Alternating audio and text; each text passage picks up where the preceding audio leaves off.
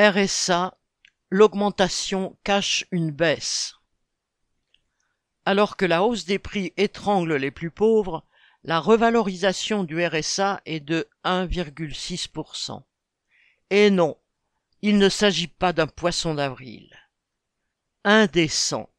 C'est ainsi qu'a réagi un collectif d'associations en apprenant que la hausse du RSA et d'autres prestations sociales à partir d'avril est de 1,6%, pas même les 5,6% escomptés, car la revalorisation de 4% intervenue en juillet dernier est déduite, considérée par le gouvernement comme une avance par rapport à l'inflation, et non comme un rattrapage. Ainsi, le RSA est complètement déconnecté de la hausse des prix des produits de première nécessité, ceux des produits alimentaires ayant renchéri de 14,8% en un an selon l'INSEE.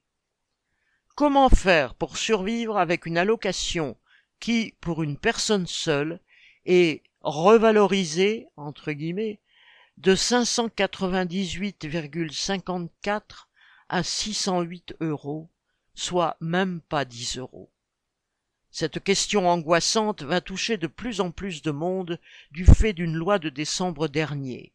Selon elle, si le marché du travail tel qu'il figure dans les chiffres officiels se maintient au niveau d'aujourd'hui, la durée d'indemnisation des chômeurs inscrits depuis février va être réduite d'un quart. Beaucoup rejoindront alors la cohorte des près de 2 millions de foyers inscrits au RSA, ce qui représente déjà près de 4 millions de personnes, en incluant les conjoints et les enfants à charge. Le seul véritable espoir est que la lutte actuelle engagée contre la réforme des retraites soit le prélude à bien d'autres, plus puissantes, contre une société qui tire sur la corde pour faire travailler au maximum les uns, tandis que les autres sombrent dans la misère. Jean Sandé